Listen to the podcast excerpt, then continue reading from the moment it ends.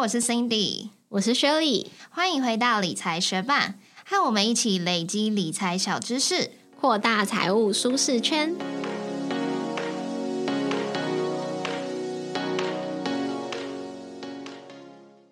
最近我们收到一本书，书名是《人生流荡品》，作者是秦四林。我觉得这本书很特别，因为它跟我们平常收到的理财啊或是投资的书籍很不一样。在我们过去收到的书中，很少有书会替当铺特别留下篇幅。那我自己的人生经验也从来没有跟当铺打过交道，所以当铺对我来说就是充满神秘色彩的特殊的金融业。而且在我还是一个电视儿童的时候，就经常看到秦老板在电视节目上面鉴定各种宝物啊，还有替来宾的传家宝估价。所以收到这本书之后，我就觉得很有趣，而且很快就把这本书看完。那也希望透过今天这集节目，跟学伴们分享一些书中的有趣故事哦。应该有很多学伴跟我们一样，有时候会在路上看到当铺的招牌，但是从来没有了解过那到底是一个怎样的地方。简单来说，当铺就是一个让人可以拿自己的财物，像是珠宝啊、手表啊、电器啊、艺术品等等，去抵押借款的地方。只要顾客及时还款，就可以拿回典当品。但是如果顾客没有办法还款的话，典当品就会变成流当品，那当铺就可以出售这些流当品。所以当铺的主要盈利项目有哪些呢？第一个就是利息，当铺会根据顾客借款的金额和期限收取一定的利息，那利率通常会根据借款的风险和市场利率来进行调整。那根据当铺业法的规定，年利率不得超过三十趴，也就等于是月息二点五趴。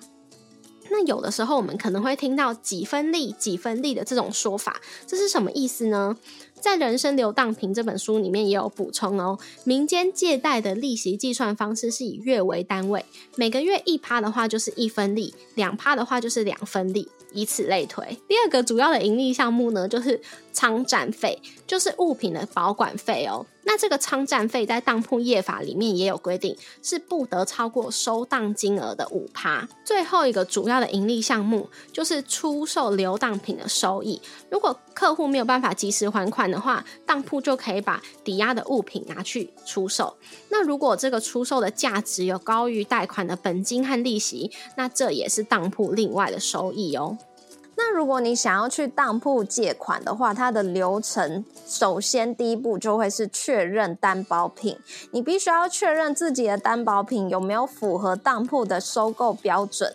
那通常当铺会收购的担保品包括金银珠宝、名表、精品、手机、电脑、相机，还有乐器等等。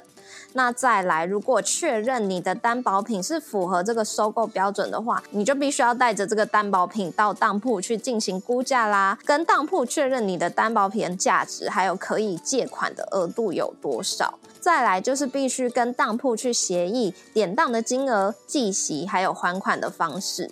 那如果确认都没有问题之后，就要来签订当票喽。这个当票就是指借款的合约，当铺它会提供当票。那依据当铺业法规定，当票上面必须要记载下面这些内容，包含值当品的名称、件数，还有它的特征、值当金额以及利率，还有所需的费用、满当的期日以及持当人的姓名，还有一些身份证件。以及当铺业牌号，还有营业地址，还有遗失当票时的办理手续，最后还必须要有责任保险的内容。所以，当借款人签订好这个当票，也就是借款合约之后，就可以立即获得当铺提供的现金贷款喽。那当借款期满之后，借款人就必须要还清本金还有利息来取回这个担保品。但是如果借款人没有依照约定来还款赎回典当品的话，也没有进行延当，那当铺就可以依照合约的条款去处理这个担保品喽。它可以陈列出售，或是拿去拍卖。所以也有一些人，他去当铺，他不是为了借钱，他是想要从这些流当品中寻宝，找出一些自己想要的东西。广告一下，理财学伴也有 Instagram 喽，快去 Instagram 搜寻理财学伴，follow 我们，获得更多理财小知识吧。秦老板他从事当铺业超过四十年，面对形形色色的人物来来去去，除了鉴定物品的真伪还有价值之外，也会了解顾客借款的原因、物品的来源，所以收集了很多人生故事。那在这边想要分享书中的两个有趣的小故事。第一个小故事是有一位中年人在某一天拿着影印的当票来到秦老板的店里，要求秦老板要给他看典当品。但是因为他不是本人，然后他也是拿着非正本的当票，所以秦老板当然就拒绝啦。这时候那位中年男子就暴跳如雷，因为他说我是典当人的亲哥哥，还拿出身份证给秦老板看。但是因为这件事情并没有证据嘛，所以秦老板还是建议他跟弟弟一起来当面处理比较好。但是哥哥就说：“我跟我弟是仇人，现在没有办法联络。”在盛怒之下，他甚至在半小之后闹了一票人在秦老板的店门口叫嚣。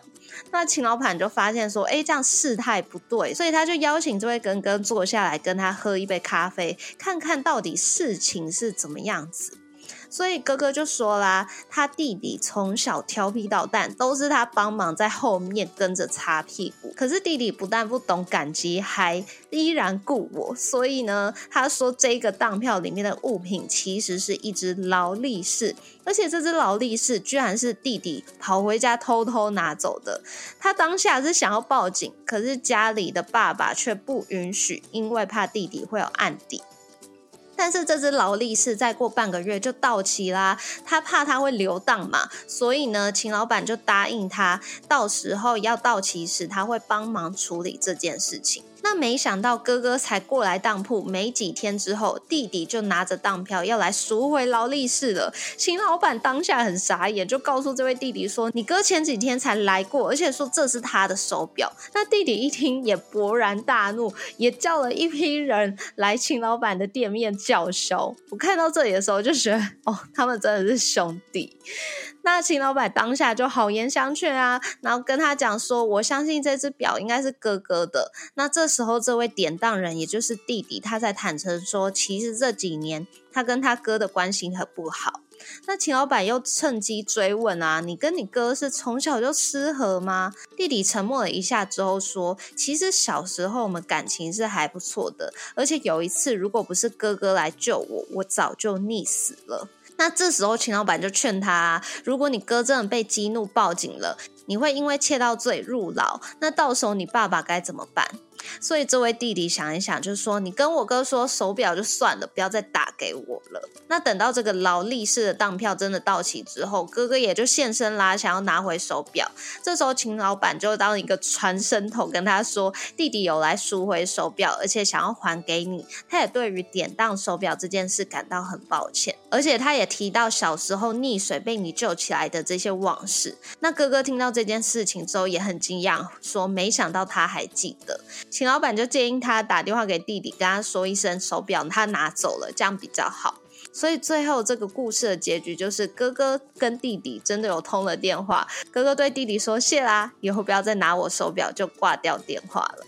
第二则故事也是一个手表的故事。这次的顾客刘董事长是一位退休的企业家，他平常会带着夫人来到流当品的销售部门购买饰品。有一天呢，这位刘董他就拿出了一只限量的名表，问秦老板说：“我这只表可以当多少钱？”秦老板就说：“一百五十万。”但是刘董接下来却问他说：“你觉得我当多少钱比较好？”因为完全不了解刘董的想法嘛，秦老板就小心翼翼的问：“不知道您需要多少钱呢？”刘董就开始说：“啊，弟弟最近身患重病，刚手术完，准备出院，但是家境不好。”子女也没有办法帮忙太多。弟弟虽然没有开口向他借钱，但他觉得弟弟需要他的帮助。不过太太却语重心长的对刘董说：“你要帮助弟弟，千万要量力而为。”所以刘董就非常烦恼。他觉得依照弟弟的病情，应该需要一笔很大的费用。到底该拿出十万、二十万就好，还是要给他更充裕的款项，让他可以安心的养病呢？后来他们就商量，要用这只名表直借一百万。原因是什么呢？因为刘董的兄弟姐妹不止两个人，而且弟弟也有自己的家人嘛。如果责任都是由刘董一肩扛起的话，太太一定没有办法接受。但如果只拿出十万、二十万，以后如果弟弟不在了，刘董可能会很懊悔当初的决定。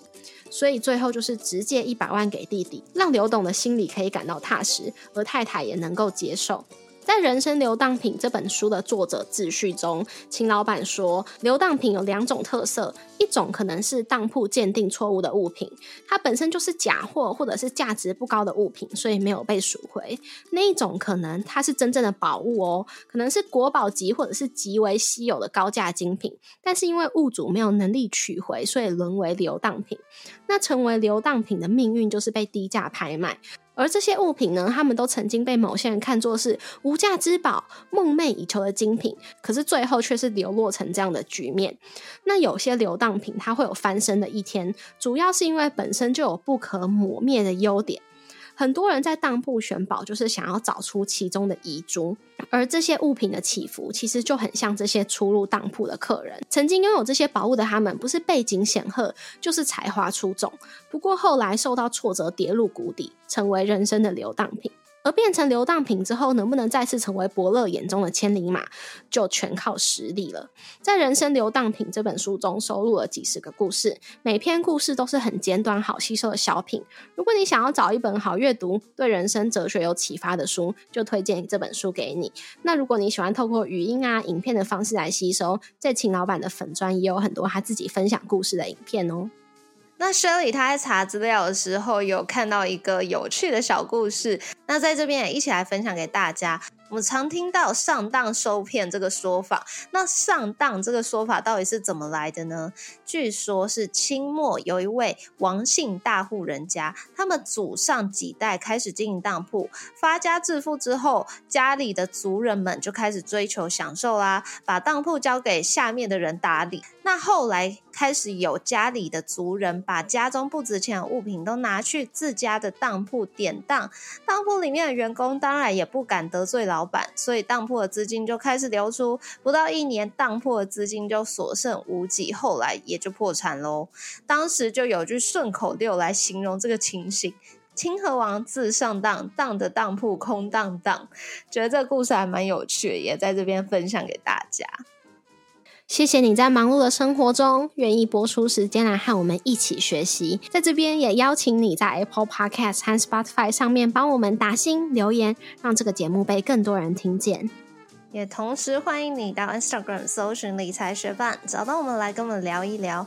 如果你也愿意支持我们，继续把理财学伴做得更好，让这个节目被更多人听见，也欢迎你分享理财学伴给身边也想一起学习投资理财的朋友哦。我们的网站上会有文字版的整理，如果想要收藏或是回顾，也欢迎你上去看看。网址是 moneymate 点 space 斜线人生流当品，拼法是 m o n e y m a t e 点 s p a c e 斜线人生流当品，也可以从节目的简介中找到网址哦。理财学伴，我们下次见，拜。那你现在是在饭店，还是你已经有搬去 Airbnb 之类的？因为我看到你背后有个厨房跟冰箱。对我一开始到雪梨的前五天，我还是六天，我是住比较市中心的地方，然后那个就是饭店，所以我们就是没有厨房。可是我妈就觉得说，我们之前就是之前在我德国留学那时候，我们出去玩，我们有住过公寓式的那种酒店，他就觉得很棒，因为那时候我们去葡萄牙去超市买东西都超便宜，然后回来自己煮，就就是又很新鲜，然后。又很好吃这样子，所以他这次又告诉我说，他还是想要住公寓式的。所以呢，我们现在已经搬到公寓式的酒店，已经第三天了。嗯，那他有煮东西给你吃了吗？有啊，我妈每天都弄那个沙拉给我吃。然后自从有厨房之后，她就也煎，呃，像是虾子啊，还是煮汤啊之类的。所以，虽然原本是想要一个人旅行，但后来就觉得妈妈来也蛮不错的。因为我中间一到五都还是要工作嘛，所以我们早上大概都会七点出门，然后呢，大概十二点以前回来房间，然后我可能会睡一下，然后我一点就会开始上班，上到晚上十点这样子。然后这中间就是肚子饿的时候都有东西吃，所以就也觉得蛮好的。哎，那买菜是你们早上出门的时候去买，还是你在工作的时候你妈会去买？因为我妈还是不太会讲英文嘛，然后他们现在那个超市都蛮多是用自助结账的，所以他就很难操作，所以基本上就是我们一起去买。但要么是就是我，因为我是一点下午一点开始上班，也就是换算成台湾早上十点。那我们公司是下午一点休息，所以换算下来是我现在这边澳洲的下午四点，所以我可能就四点刚刚出去买个东西再回来，或者是我们早上出去玩的时候要回来的时候买，大概是这样。哎，那那边的店晚上有开到几点？其实蛮多蛮早都关了，像一般商店的话，可能六点半、七点就关了。那有些咖啡店它是很早开，可能它六点半就开，那它可能只开到下午两点之类的。哦，所以你是可以早上出去玩，然后工作到晚上十点，听起来还蛮不错的，可以有点最大化。利用对啊，但是我就觉得好累哦，你知道吗？我觉得因为我早上出去玩，我们几乎也都是走路的行程。像我们今天早上，我们是二度去一个皇家植物园的一个一个点，那那个点呃叫 McCurry's Point，然后它是可以直接看雪梨歌剧院还有雪梨大桥，就是很美的点。我有在那个 Instagram 上面 PO，但是我 PO 的是另外一个角度，是那个海啊跟树嘛。然后那个点实在是太漂亮，尤其是我们早上去，它是清晨的那种阳光，所以阳光洒下来，那个海上都亮亮的，然后那个树叶都金色的，反正我就觉得哦，太美了。那我们今天早上就是第二次再去，所以去的时候也都是要走路干嘛，所以其实回到家就就是中午我必须要先睡一下才能上班。哎，那你说你们七点就会出去，所以你一定是更早起来。那是因为时差的关系，让你有办法更早起来，还是因为你们想要就是可以从七点就开始出去，所以就设比较早的闹钟之类？对对对，因为想要最大最大化我的时间，要不然我也怕我妈觉得有点无聊，然后我自己其实老师也会觉得有点无聊。但是因为我礼拜六就是上个礼拜六跟礼拜天终于是不用工作，所以我就比较完整的玩了雪，所以就觉得过得也蛮开心的。我没有去那个 Manly Beach，然后啊，我 Instagram 有放，你有看到，但是我没有放壮男照片。就是我刚刚说那个 Macquarie's Point，他早上都会有很多壮男在那边跑步，而且他们几乎都是裸上身的。所以呢，如果大家有兴趣的话，就是可以去那个 Macquarie's Point，超漂亮，然后又有免费的壮男可以看。然后呢，我周末的时候又有去那个 Manly Beach，它是可以。从就是雪梨的码头直接搭那个 ferry 到那个 beach，只要大概二十分钟就到了。然后呢，从那个下船之后，你走到它主要那个 Manly Beach 的点，也只要大概十分钟，就是超近的。然后我去那 Manly Beach 也是就是超美的啊，可是那一天不知道为什么就是风超大，就是。飓风的那种感觉，就是有台风要来那种风的感觉，风非常大，但还是蛮多人在那边的。然后那边很多壮男，沙滩壮男。然后它光光是那个码头下来，其实不用走到 Manly Beach，它旁边两侧都是沙滩的。然后那里就比较就是浪没那么大，所以我们就是有点笨，因为我们直接下船之后就去了 Manly Beach，然后就在那边风很大，一直被吹风，然后。准真的就是准备差不多要回来的时候，才发现说，哎，原来码头旁边的 beach 就是这么平静，这么舒服。所以我们原本打算搭七点二十的船，我们就干脆在延后，呃，大概二十几分钟，我们就在那个比较平静的地方待了一下。哎，所以你们现在那里大概是晚上几点的时候会日落？大概晚上七点多。哦，那也没有很长，对啊，还好，因为它的纬度也不是说太高嘛。嗯嗯，那会很热吗？白天的时候？哦，现在雪梨超热，哎，其实我发现天气还蛮不稳定，因为他们现在是夏转秋的一个季节，所以呢，我们刚到那几天，其实每天早上都下雨，然后是蛮冷，大概二十出头度。可是呢，这个星期整个就是大变天。变得超热的，昨天还三十八度，热到爆，然后吹来的风都觉得，啊，超扯的，就是那个风很大，然后吹来的风你都觉得像焚风的那种程度，嗯嗯。嗯。对啊，反正我们今天也蛮幸运，因为我们今天去那个黄江植物园的时候，经过码头，我们居然碰到了一个月一次的市集。然后他们是从去年十月才开始办，然后那市集很赞呢，就是他有两个人，一男一女，然后他们就是身上穿着都是那个假花的服装，但是他们前面推了一台车，是插满鲜花，很漂亮。然后他就在那边，就是送免费的花，我们就拿了两朵免费的花来。然后那里就有摊贩，有卖酒的，有卖自制的一些，就是那种 cream 啊，或者是 jam 的那种。然后有卖呃火腿的，有卖一些手工艺的。我们就参，我们就去逛到一间有买的是那个果干的店。然后呢，我们买完那个果干哦，我要买一个白桑白桑葚的果干。一开始我不知道那是桑葚，我就想说这是什么奇怪的东西。然后就他就请我们试吃，然后一吃就觉得，哎，这种那么甜，这么好吃，所以我就觉得太好吃了，我要买回台湾吃。我就跟他买了四包，他还送我一包草莓干。然后那个市集竟然还有免费的麻布袋可以拿，哎，所以就是很收获满满的回家。就觉得蛮幸运。好啊，你这个周末就要开始全心全意的旅行啊！哦，对，所以我这个平日就是包括今天也是全心全意的工作，我非常怕我做不完。我希望我明天就可以做完。